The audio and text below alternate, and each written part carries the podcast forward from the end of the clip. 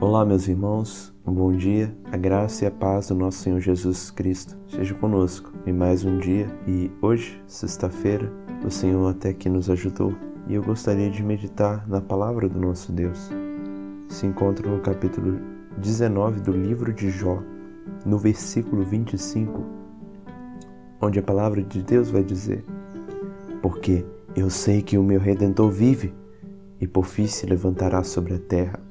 Ao lermos o livro de Jó, fazendo retrospectiva desse capítulo 19 até o capítulo 1, percebemos que já no começo perdeu seus bens, perdeu seus filhos e começou a receber certas acusações de três de seus amigos, como já mencionado nos devocionais passados. Ele faz Bildade e Zofar.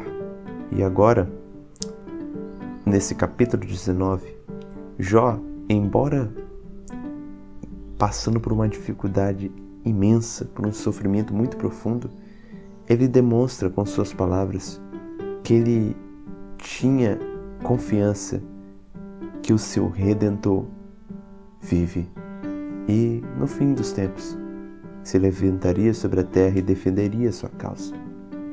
A palavra para redentor no versículo lido também pode ser traduzido como remidor, que fala de uma pessoa que, com seus próprios bens, defendia sua família, sua causa.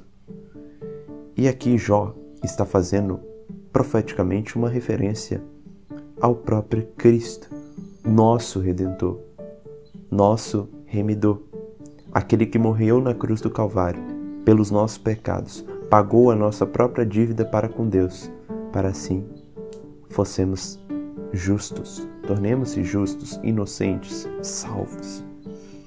Nessa passagem, nós temos essa, esse profundo, essa profunda referência e também podemos destacar dois ensinamentos práticos, pessoais para nós.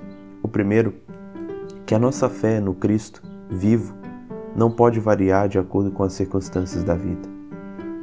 Não devemos crer uma hora que Cristo vive, outrora não. Isto é, quando estamos alegres, Cristo vive. Quando estamos tristes, será que Cristo vive mesmo? Tenhamos como exemplo Jó, que apesar da tristeza, sabia que o seu Redentor vive. Assim seja conosco, que tenhamos essa plena convicção. Eu sei, eu tenho a plena convicção que o meu Cristo vive é uma convicção pessoal. Você não pode fazer por mim, eu não posso fazer por você. Nenhum pastor pode fazer por você. Nenhum. É você. Você deve se perguntar a si mesmo: será que eu creio que Cristo vive, mesmo se eu passar por uma dificuldade tão grande como a de Jó?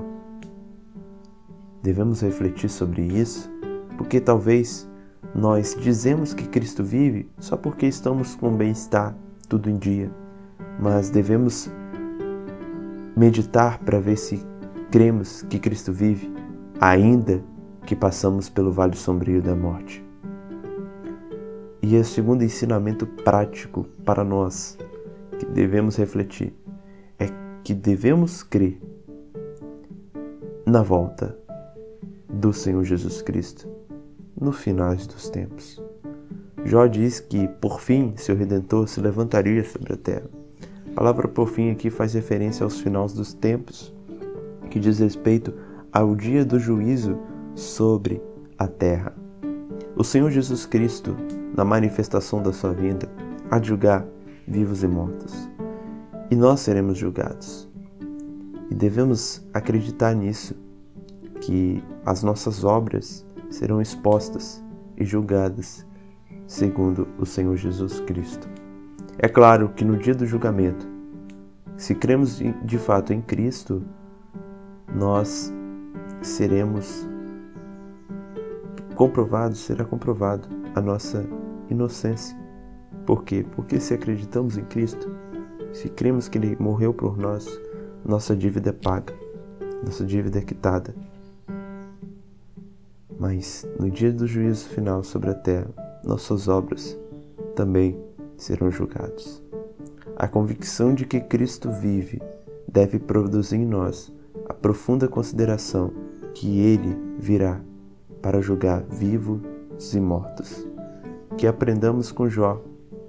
Primeiro, acreditar que o Senhor Jesus Cristo vive, apesar das circunstâncias que vivemos. Segundo, acreditar que o próprio Senhor, que vive, voltará e julgará vivos e mortos na manifestação da sua vinda.